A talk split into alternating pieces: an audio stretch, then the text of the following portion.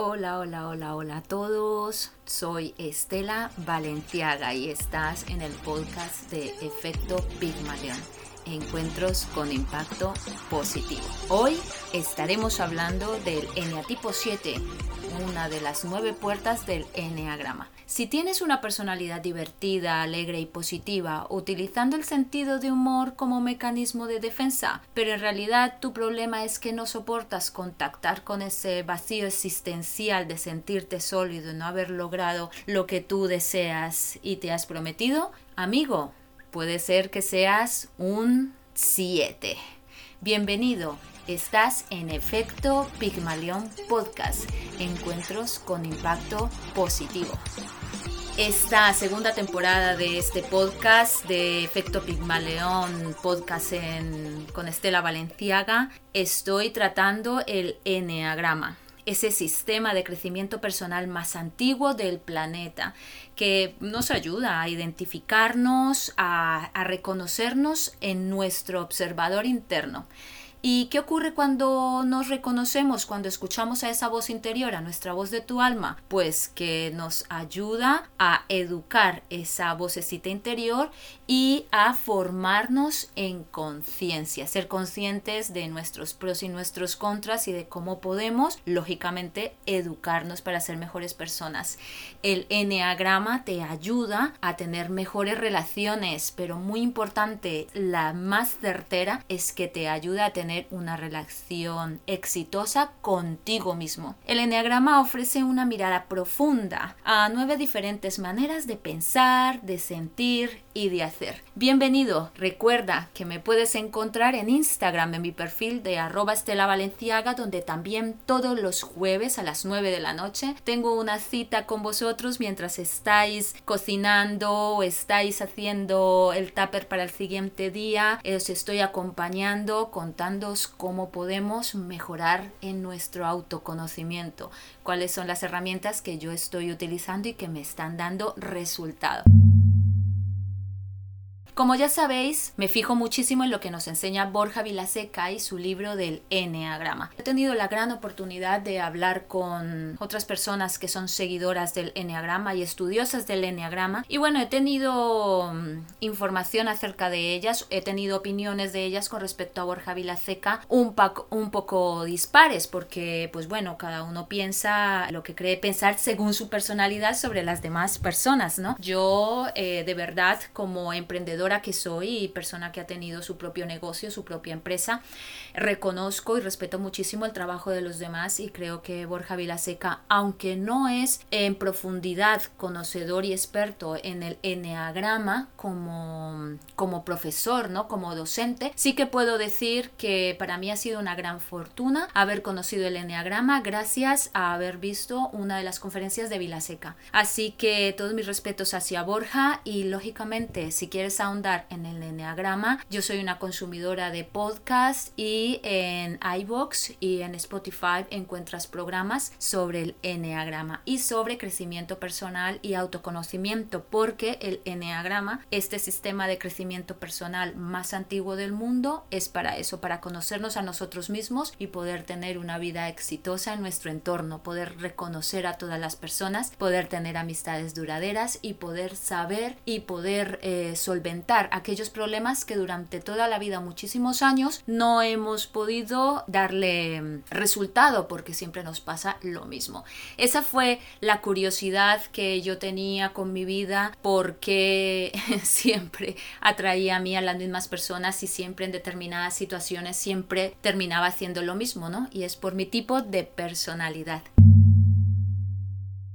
Vamos a hablar un poco también de las triadas. Eh, la verdad que quería comentaros que nos quedan tres eneatipos. Con este eneatipo 7 nos queda el 8 y el 9. Y me gustaría tener un último capítulo, si puede ser. Bueno, ese es mi objetivo antes de que termine este año 2021. Hablar de, las tres triadas que componen este magnífico mapa. También quiero decir en uno de mi posts que está en Instagram, en arroba estela os dejé el, un enlace con el test de de personalidad de Enneagrama. Y hay algo que también quiero dejar muy claro, muy, muy claro, que es este sistema de crecimiento personal que se llama Enneagrama es para reconocernos a nosotros y para conocernos a nosotros. Lógicamente, todas las herramientas, cada una de las personas las utilizamos como nos apetece y para nuestro propio bien, ¿verdad? Pero también debe ser para el bien de los demás. En mi caso he decidido hacer esta segunda temporada de Efecto Pigmalión podcast sobre el enneagrama porque a mí me ha servido muchísimo para construir este año relaciones duraderas y no ser una persona solitaria porque no sabía muy bien en qué era lo que fallaba y qué era lo que a las demás personas les chirriaba cuando hablaban conmigo y me conocían. Ahora lo sé y lo que hago es trabajar en cambiar aquello y en reconocerme para hacer mi entorno pues un entorno más pacífico, más interesante, más divertido y sobre todo duradero en el tiempo. Estás con Estela Valenciaga. Vamos a empezar con el eneatipo 7. El eneatipo 7 tiene varios nombres, pues como en todos los eneatipos de personalidad, varios autores les han dado nombres distintos. Entre ellos, el eneatipo 7 tiene el nombre del hedonista, el, entusiasma, el entusiasta, o como le llama Borja Vilaseca, el que teme sufrir, que es un glotón disperso, evasivo, insaciable, hiperactivo y acelerado. Cuando he estudiado este eneatipo, el que teme sufrir, el entusiasta, me pudiese reflejar en este eneatipo. Pero luego hay ciertas situaciones, bueno, ciertos comportamientos míos que no me llevan a ser este eneatipo y entonces estoy, creo que como todos vosotros los que me estáis escuchando y no habéis profundizado mucho más en el eneagrama, pues estoy un poco confundida. Así que Vamos a estudiar un poquito este eneatipo 7 y si tú eres un 7 no te olvides dejarme en los comentarios, ves a Instagram y me dejas en los comentarios qué tal te ha parecido y si te crees que estás dentro de la triada mental o si eres eh, o si el 7 es una ala tuya o si todavía no has hecho el test o lo que sea. Ves y cuéntamelo, así puedo saber cuáles son tus pensamientos, qué es lo que piensas, qué es lo que crees y podemos hacer de este mundo un mundo mejor. El hedonista, el entusiasta o el que teme sufrir se entusiasman muy fácilmente por lo nuevo, por lo agradable y por lo placentero. Son optimistas por naturaleza, aventureros, atrevidos, van por la vida resueltos a por lo que les motiva. Vamos, o sea que hoy mismo les motiva subir el Everest y cuando van a medio camino de la montaña piensan que quizá lo mejor estarían en una piscina tomándose un whisky o un o un margarita y entonces abandonan la subida a la montaña y se van a buscar el margarita en la piscina. Quieren disfrutar haciendo siempre lo que quiere. Sea como sea, mañana lo solucionaremos. Esta es una de las premisas del 7. El 7 es una persona que siempre ve la parte optimista y positiva de la situación. No quiere sufrir, no quiere sentirse agobiado, por lo tanto, siempre le busca la, burla, la, la parte positiva de cualquier cosa, hasta de la muerte. Tienen agilidad mental, están planificando siempre el futuro. El 7 son aquellas personas que están ahora mismo sentadas planeando cómo se sentirán cuando tengan el yate en el 2023. y eso, eso es fantástico porque eso les crea, les, lo, lo veremos más adelante, ellos son capaces de reforzar ese músculo de de tenerlo todo controlado, ¿no? De para el futuro, estar planeando, estar planeando, estar planeando.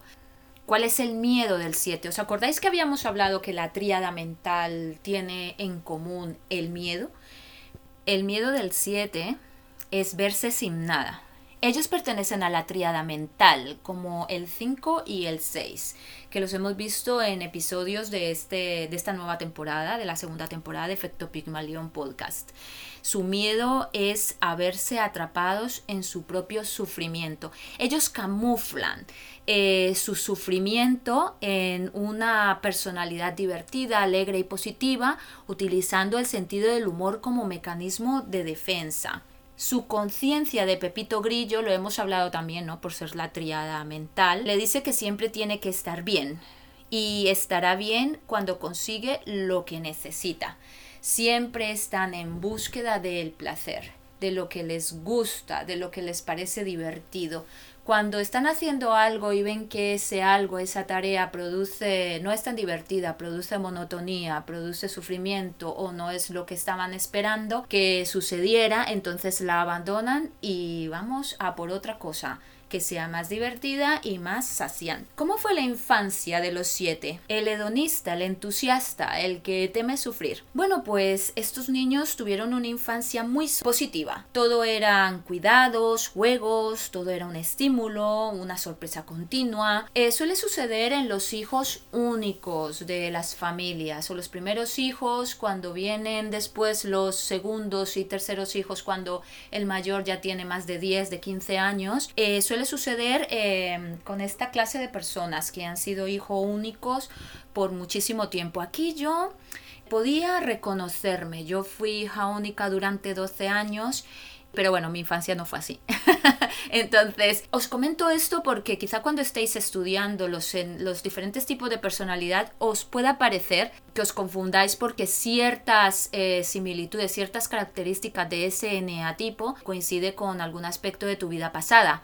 Entonces hay que estudiarlo muy bien, hay que saber también cuál es el mapa mental y cuáles son las alas de cada uno de los eneatipos para poder hacernos una idea, ¿vale? No quiero decir que esto sea la verdad absoluta, simplemente para hacerse una idea. Y luego si tú quieres ahondar más en el enneagrama, pues hay muchísimos expertos que enseñan muy bien cuál es este tipo de conocimiento y cómo poder identificar todos los tipos de personalidad de nuestro entorno, las personas de nuestro entorno. Estábamos hablando de la infancia del 7, que estos niños tuvieron una infancia muy divertida, sus padres estaban constantemente mm, presentándoles todo tipo de, juegos, de, estímulos, para que tuviesen siempre pues una maravilla continua, ¿no? Un descubrimiento continuo.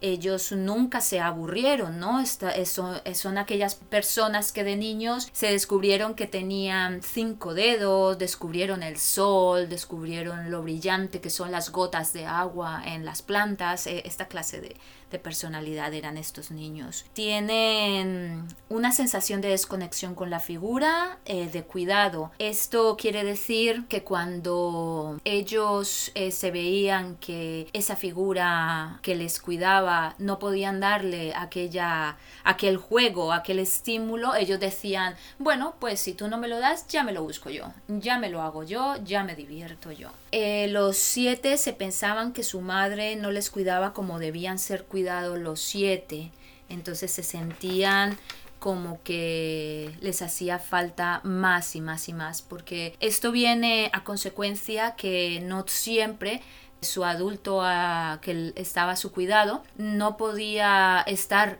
estimulándolo todo el tiempo. Entonces en el momento en que este niño 7 encontraba que la otra persona eh, no le podía dar ese estímulo, pues se creía que, que la persona de cuidado sus padres, su madre en este caso, pues no le daba la atención que él necesitaba. El 7 de niño ha desarrollado una voz interna de autosuficiencia. Lo que os decía, eh, si tú no me lo das, ya me lo consigo yo. ¿Tú no me das chuches? Bueno, pues ya me consigo yo las chuches por mi propio lado. Tuvieron un momento en su niñez en la que pensaron que ya no tendrían garantizado el bienestar, el juego, la aventura. Por ejemplo, la llegada de un nuevo hermano, la hospitalización de una de sus figuras de cuidado, podría haber sido un desencadenante de, esta, de este tipo de pensamiento, ¿verdad? Digamos que mm, en el caso de los hijos únicos, cuando, vuelve un, eh, cuando viene, cuando eh, tienen un nuevo hermanito, eh, se sienten como que ya no van a tener todo ese, ese estímulo que tenía por parte de sus progenitores, por parte de sus personas de cuidado y esto les hacía sentirse como en esa parte de, de, sufrimiento, ¿no? Y como veían que sufrirían, ya se estaban comiendo la cabeza, bueno, no hablemos de comerse la cabeza como los cinco o como los cuatro, sino que digamos que ya estaban preveyendo, estaban viéndose un futuro incierto y, y eso les provocaba tener que esconderse, ¿no? En, en una personalidad divertida, alegre y positivo para evitar el sufrimiento que se estaban creando ellos al pensar en el futuro y que ya mm, si ellos tenían todas las chuches todos los días, pues ahora tenían que compartir las chuches con un nuevo hermanito, ¿no? El destetamiento, eh, lo estuvimos hablando en otros eneatipos, eh, aquel momento en que lógicamente nosotros como seres humanos empezamos un poco a ser progresivamente eh, más independientes y vamos apartándonos un poquito a poco de los cuidados de la mami. El 7 cuando se desacopló, digamos, ¿no? de, la, del cuidado materno, se quedó cristalizado, se quedó en ese momento entonces no ha querido vivir esa situación de independencia. Se quedó ahí cristalizado como, como Han Solo en, la criogenización que, se, que sufrió en aquella película, de, no sé si fue en el episodio 6 de Star Wars, que se quedó ahí todo tieso, ¿no? que se quedó criogenizado. Pues así se quedó el 7 y viven constantemente buscando la aventura, la novedad, eso que vivían antes de, haber sido destetados, desacoplados de, la figura materna. Como ya hemos hablado en otras ocasiones sobre el destetamiento, el desacoplo de, la figura materna, eh, todas las personas eh, vamos a medida que vamos pasando por esa transición, cogemos algo, un objeto que nos hace recordar pues a, ese, a esa unión que hemos tenido en, en la niñez, en, en el cuando eres neonato con nuestras madres. Entonces, eh, pues acudimos a una mantita, a un oso, a, lo que sea para poder cubrir esa, esa ese déficit de, de, amor, de, de acoplo, de, de, estar con la madre, ¿verdad? De ahí que los siete eh, siempre están buscando que sus, sus experiencias sean positivas y sean aventureras y sean de un alto estímulo, ¿no? De mucha adrenalina, de mucha, de mucha hormona de la felicidad. Cuando se pierden la novedad, los siete saltan y saltan. Están intentando estar constantemente ocupados para no conectar con ese dolor de la pérdida de novedad.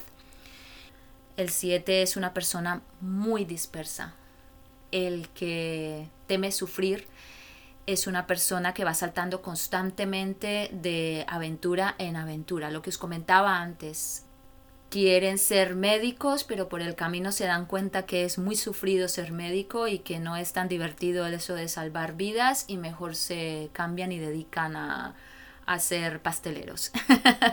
y van saltando constantemente porque no quieren sufrir, según lo que ellos entienden por sufrimiento, por todo lo que hemos hablado antes de, de su niñez, no quieren sufrir ese problema de, de que les haga falta, ¿no? de que no puedan cumplir, de que no puedan lograrlo, ese vacío existencial. Para los siete la vida es un amplio abanico de posibilidades y piensan que el mundo limita a las personas, las personas limitan a las personas, las situaciones limitan a las personas, todo limita a las personas, el mundo limita a las personas, o sea que los siete no quieren sentirse limitados, ellos creen que tienen un amplio abanico de posibilidades y que pueden cogerlas todas. Ellos no entienden bueno, que cada una de las acciones y de cada uno de los momentos de la vida traen pues dolor, sufrimiento, menos risas, más risas. Esa parte del menos, del dolor y del sufrimiento, ellos no la quieren sentir, vamos, ni, ni regalado. Aprenden a tener el radar sensible contra el sufrimiento. Para evitarlo, siempre están en actividades placenteras, imaginando lo fantástico que será el futuro. Los siete son los que estás hablando con ellos y te están diciendo, imagínate, estás estás allí en el puerto deportivo, ves los barcos y ya te está diciendo, dentro de unos años estaremos montados en ese barco mientras nos traen caviar y mientras nos estamos riendo y estamos poniéndonos los Gucci y la música de fondo, no sé qué. Así es el 7. No quiere ni por un momento estar en el presente y aterrizar a las realidades que estén pasando en ese momento. Este radar del 7 este radar sensible contra el sufrimiento condiciona mucho a este neatipo. los condiciona en sus relaciones, en sus trabajos, porque no es fácil vivir siempre en la novedad y en la aventura. Ya sabéis que cuando nos vamos haciendo grandes no podemos tener el pensamiento de un niño que vive en el mundo de Yuppie, en el que vive siempre en la novedad y en la aventura, en el que vive viendo que todo es fenomenal, que no tiene que esforzarse para nada. La madurez pasa por reconciliarnos con lo que necesitamos y nos ocupamos de lo que es necesario. Sin embargo, el 7 esto mm, no lo he entendido todavía.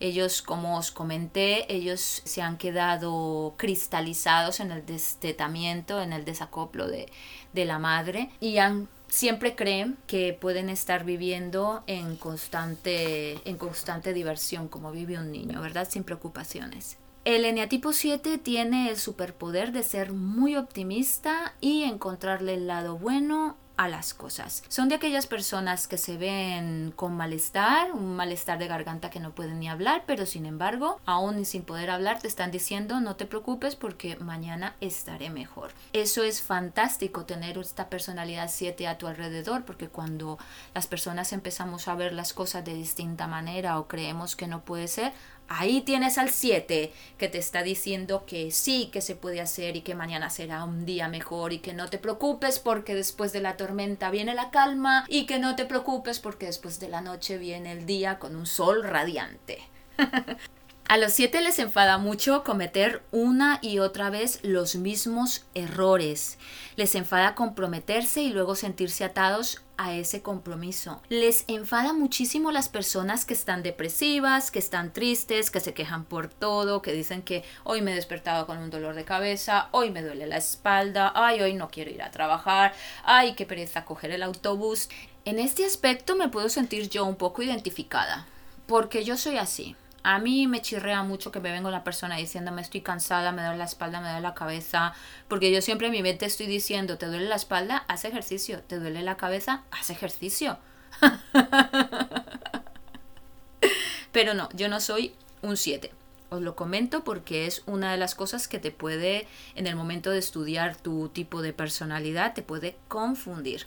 Los siete son muy buenos para establecer puntos entre sí y sacar un sentido común, una conexión entre puntos. A ver, para que entendamos esto es como son muy buenos haciendo el collage, porque ellos son capaces de unir las piezas a la perfección para sacar un común del todo, unir unos puntos y encontrar una solución fantástica, una unión en puntos en desequilibrio. Son creativos también, son, tienen una gran imaginación, son impresionantemente imaginativos, son personas, como os he dicho, de los que se ha descubierto recientemente una galaxia a 700 años de distancia de nosotros y ellos ya se están imaginando que se están haciendo un chalet allí en esa nueva galaxia, en uno de esos nuevos planetas. Les importa muchísimo caer bien, por lo tanto son personas enemigas del confrontamiento. No quieren sufrir, por lo tanto huyen cuando ven en una situación, en una conversación, huyen y no confrontan a las personas cuando no están de acuerdo ellos con esas otras personas. Y yo no soy así, yo soy todo lo contrario. El punto fuerte del 7 es la energía, la alegría. De ahí que son personas que nos interesa muchísimo tener al lado porque son aquellas que te dicen, venga, vamos, vamos a hacer esto, vamos a hacer lo otro, venga, pero no lo veas mal, no lo veas así porque todo va a ir mejor. Son entusiastas de la vida. Los siete procrastinan con ello que deben hacer, con aquello que quieren hacer. Como casi todos, ¿verdad? Nosotros procrastinamos y decimos, para un ejemplo que os puedo dar mío, yo la semana pasada no hice el podcast de Efecto Pigmalión Podcast porque me puse a hacer otras cosas que quería, he estado aprendiendo sobre cómo mejorar los podcasts para que me podáis escuchar mejor. Y pues bueno, me puse a hacer otras cosas y no grabé este capítulo, por lo tanto esta semana habrán dos capítulos de Efecto Pigmalión Podcast y Enneagrama. Debido a que se nos acaba el 2021, hoy es día 21 de diciembre del 2021 y para el 31 de diciembre he querido terminar con esta temporada del Enneagrama y nos queda aún dos capítulos más, el octavo y el noveno sobre los eneatipos correspondientes.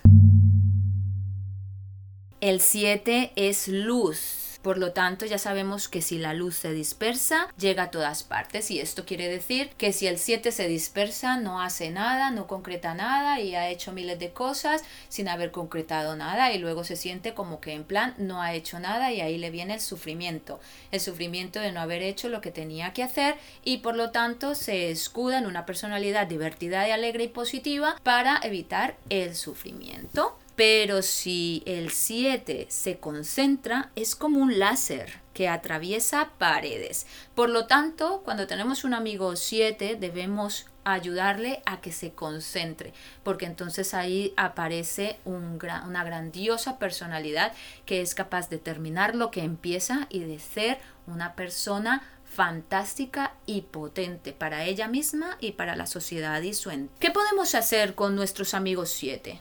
Pues como he dicho antes, ayudarles a centrarse, hacerles ver que lo que les pasa es que no quieren conectarse al dolor y que deberían conectarse con este mismo. No es malo sentir dolor, no es malo sufrir por una situación que no podemos controlar. Cuando el 7 reconoce esta situación, puede llegar a sentirse muchísimo mejor con él mismo y puede llegar a estabilizarse. Como siempre, al final del capítulo leemos un poco de lo que dice Borja Vilaseca de este eneatipo. El que teme sufrir, un glotón disperso, evasivo, insaciable, hiperactivo y acelerado. Según Borja Vilaseca, su problema es que no soporta contactar con el vacío existencial y tiende a desarrollar una personalidad divertida, alegre y positiva, utilizando el sentido del humor como mecanismo de defensa. No escucha a los demás porque no se escucha a sí mismo. Suele ser hiperactivo, hedonista, obsesionándose con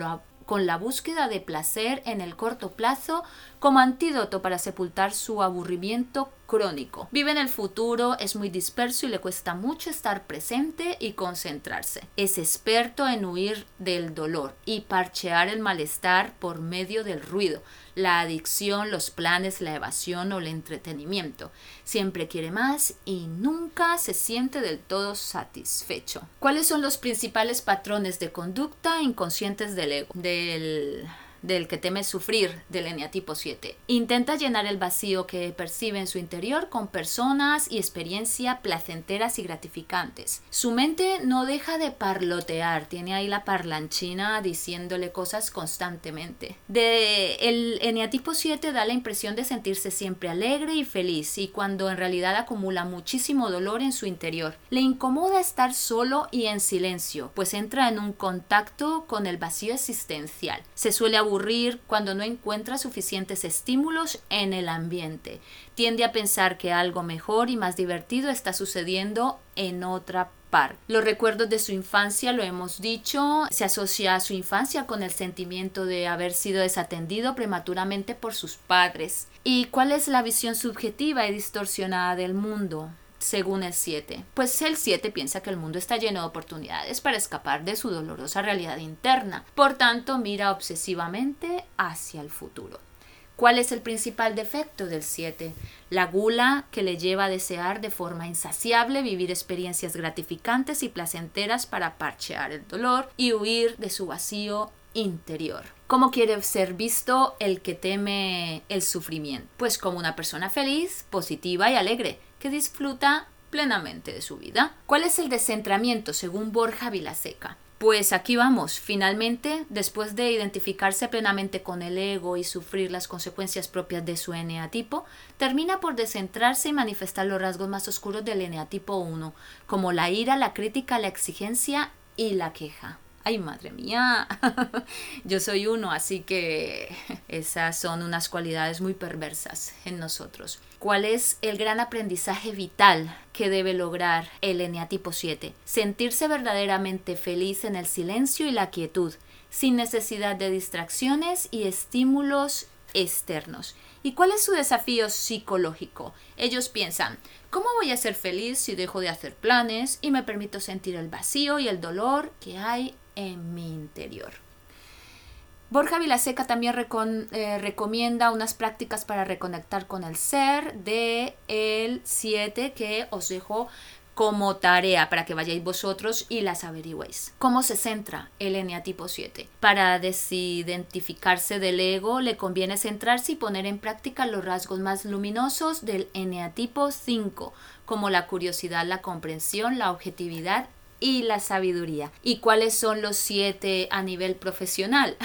Pues bueno, son humoristas, comediantes, payasos, animadores, chefs, barmans, guías turísticos, paracaidistas, surfistas, así como el turismo, la risoterapia, las agencias de viajes, las farmacéuticas, las fiestas, las discotecas, el entrenamiento, el alcohol, el tabaco, la droga, la gastronomía, la restauración y los deportes extremos. Así que si ves a un surfero de esos guapos rubios por ahí por la playa en el norte, puede ser un eneatipo 7. Hasta aquí este magnífico episodio del Enneagrama de la temporada 2 de Efecto Pigmalion Podcast. Encuentros con impacto positivo. Quien nos habló pues como siempre, Estela Valenciaga. Recuerda que me puedes encontrar en arroba Estela Valenciaga en Instagram, donde puedes eh, tener más información sobre mí, más información sobre crecimiento personal y sobre cómo seguir trenzando este magnífico suceso que le llamamos vida. El autoconocimiento es la mejor carrera, el mejor viaje que todos podemos tener en nuestra vida. Nos, nos lleva a un mundo interior de nuestro ser que nos hace volar hacia distintas dimensiones que nunca jamás hubiésemos pensado explorar si no nos conocemos nosotros mismos. Recuerda dejarme un like, recuerda comentarme y recuerda compartir este podcast para alguien que tú creas que sea un 7 o que necesite saber más sobre Enneagrama. Yo soy Estela Valenciaga nos vemos, nos oímos, nos hablamos.